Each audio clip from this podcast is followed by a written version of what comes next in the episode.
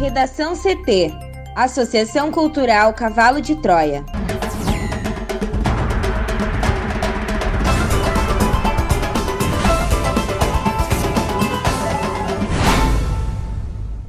Agora, no Redação CT.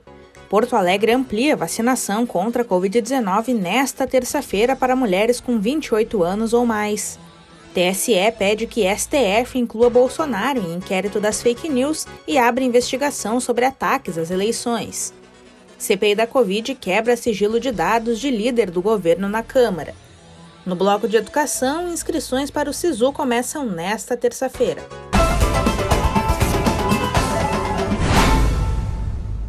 Eu sou a jornalista Amanda Hammermiller, este é o Redação CT, da Associação Cultural Cavalo de Troia. Céu ensolarado em Porto Alegre, a temperatura é de 14 graus. Boa tarde. A terça-feira será de tempo firme no Rio Grande do Sul. Na capital, a máxima é de 19 graus. A previsão do tempo completa daqui a pouco. Porto Alegre amplia a vacinação contra a Covid-19 nesta terça-feira para mulheres com 28 anos ou mais. Mais detalhes com a repórter Juliana Preto. A Secretaria da Saúde de Porto Alegre estende a vacinação contra a Covid-19 para mulheres com 28 anos ou mais nesta terça-feira. A aplicação ocorre com doses remanescentes de outras entregas. E, além disso, nesta terça, a capital deve receber mais 23 mil doses. Hoje, Amanda, a vacinação está disponível em 12 unidades de saúde e não haverá drive-thru. A pasta acrescenta que será mantida a vacinação para adolescentes com comorbidades a partir de 12 anos, a primeira dose e a aplicação de segunda dose para gestantes e puérperas. Para esses públicos, a imunização ocorre exclusivamente em seis unidades de saúde: Bananeiras, Jardim Leopoldina, Macedônia, 1 de Maio, Santo Alfredo e Tristeza. Os públicos já contemplados na campanha continuarão recebendo as aplicações, incluindo profissionais de saúde, pessoas com deficiência a partir de 18 anos, pessoas com comorbidades a partir de 18 funcionários de escolas e universidades, cuidadores de crianças ou adolescentes com deficiência permanente e lactantes.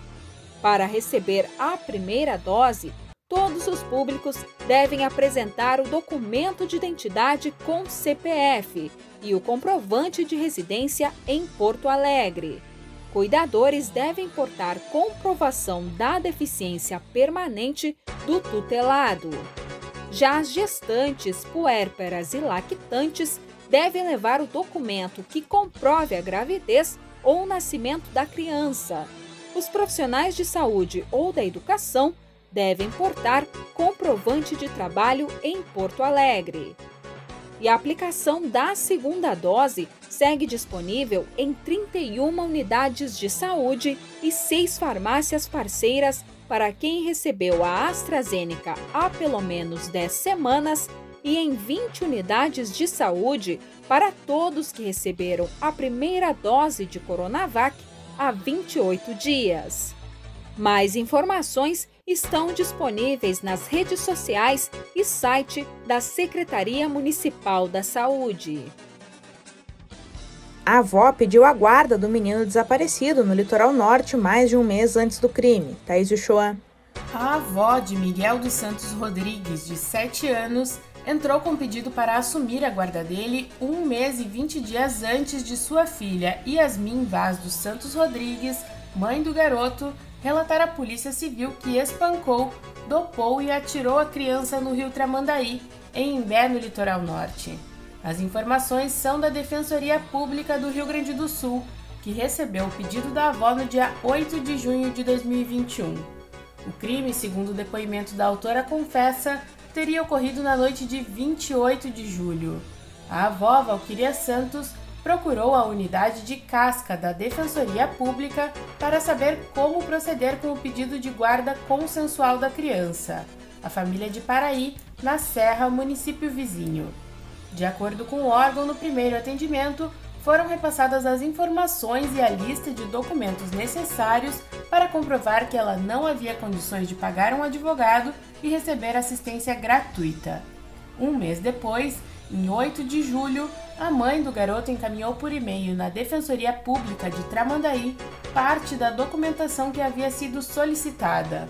Na ocasião, foi informada que eram necessários outros documentos para dar andamento ao processo, como comprovante de residência e de renda. No dia 13 de julho, ela encaminhou o documento de comprovante de residência e recebeu a informação de que ainda faltavam documentos para comprovar renda, bem como carteira de trabalho. Depois, em 21 de julho, a mulher enviou o comprovante de renda. Por fim, segundo a defensoria, em 28 de julho, a mãe encaminhou a carteira de trabalho. A data de envio do último documento coincide com a data que, segundo a confissão, Yasmin dopou Miguel e jogou no rio. A Defensoria Pública ajuizou a ação na Justiça em 29 de julho, dia que, de acordo com a polícia, Miguel já estaria morto. Em nota, o órgão argumenta que era necessária a documentação para dar andamento no processo. No sábado, o jornal GZH revelou que o menino pediu pressa à avó quando soube do processo de troca de sua guarda. Para a investigação, a frase soava como um pedido de socorro do garoto, que já vinha sendo torturado e agredido. A Polícia Civil prendeu em flagrante por homicídio a mulher de 26 anos que confessou ter espancado e jogado na água do rio Tramandaí o filho de 7 anos em Imbé. Ela procurou a delegacia para registrar o desaparecimento do menino, mas acabou confessando o crime. Conforme o delegado, a mulher detalhou como teria acontecido. Ela contou ter dopado a criança com um antidepressivo e depois o colocado em uma mala na madrugada de quinta-feira. Em seguida, teria saído com a companheira da casa onde moravam, na área central de Imbé, Bruna Natiele Porto da Rosa, companheira de Yasmin, foi presa no último domingo. Ela alega que a mulher fez tudo sozinha e não teve participação, mas para a polícia ela sabia e auxiliou no resultado. O advogado de Yasmin, Bruno Vasconcelos, informou que só vai se manifestar nos autos do processo. Para a Redação CT, Thaís Uchoa. TSE pede que STF inclua Bolsonaro em inquérito das fake news e abra investigação sobre ataques às eleições. O Tribunal Superior Eleitoral aprovou pedido ao Supremo Tribunal Federal para que o presidente Jair Bolsonaro seja investigado no inquérito que apura a disseminação de fake news. O envio da notícia crime foi aprovado em plenário por unanimidade a Corte Eleitoral faz referência específica à apresentação feita por Bolsonaro na quinta-feira passada, transmitida por redes sociais e pela TV Brasil, com alegações sem provas de fraudes nas eleições, especialmente na urna eletrônica. Nos últimos dois anos e meio, o presidente tem afirmado que houve fraudes nas eleições de 2018 e nunca apresentou provas. Na semana passada, prometeu apresentar o que seriam as supostas provas, mas na ocasião admitiu não tê-las e disseminou fake news. Na mesma sessão, Amanda, o TSE aprovou por unanimidade a abertura de um inquérito administrativo no âmbito do tribunal para apurar ataques à legitimidade das eleições. A proposta partiu do corregedor eleitoral, o ministro Luiz Felipe Salomão. Devem ser investigadas infrações como corrupção, fraude, condutas vedadas a agentes públicos, abuso de poder político e econômico e propaganda fora do período de eleições. Na abertura da sessão e do semestre de atividades no TSE, o presidente da Corte, Luiz Roberto Barroso, afirmou que quem repete uma mentira muitas vezes será, abre aspas, perenemente prisioneiro do mal. Fecha aspas. Alvo de discursos de Bolsonaro, o ministro disse que a obsessão do chefe do executivo por ele não faz nenhum sentido e, sobretudo, não é correspondida. Sem citar o nome do presidente da República, o ministro disse que ameaça a realização das eleições é conduta antidemocrática e que há coisas erradas acontecendo no país a quais todos precisam estar atentos. O ministro também afirmou que outras democracias do mundo se encontram sob pressão e criticou os líderes que, eleitos pelo voto popular, desconstroem pilares da democracia. Segundo Barroso, o projeto democrático é o da soberania popular e eleições livres. As decisões divulgadas pelo TSE são o mais novo capítulo de uma sequência de embates públicos recentes entre a Corte e o presidente Jair Bolsonaro, que vem insistindo nos ataques ao sistema eleitoral brasileiro. Para o Redação CT, Juliana Preto. A CPI da Covid aprovou nesta terça-feira a transferência de dados sigilosos do líder do governo na Câmara, o deputado federal Ricardo Barros, do PP do Paraná. Ricardo Barros teria sido mencionado pelo presidente Jair Bolsonaro quando soube pelo deputado Luiz Miranda, do Democratas do Distrito Federal, de supostas irregularidades na compra das doses da vacina Covaxin.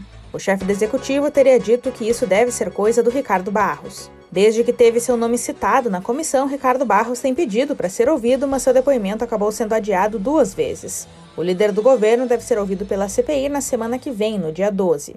Os senadores aprovaram também mais de 130 requerimentos, mas tiraram da pauta a convocação do ministro da Defesa, Walter Braga Neto, ex-titular da pasta da Casa Civil e responsável por coordenar o grupo de trabalho do governo federal relacionado à pandemia de Covid-19. Alessandro Vieira, do Cidadania do Sergipe, ficou de refazer o pedido para embasá-lo melhor e incluir outras denúncias que surgiram durante a investigação, como a do parlamentar Rogério Carvalho, do PT do Sergipe, que diz ter sido espionado pelo general do Exército.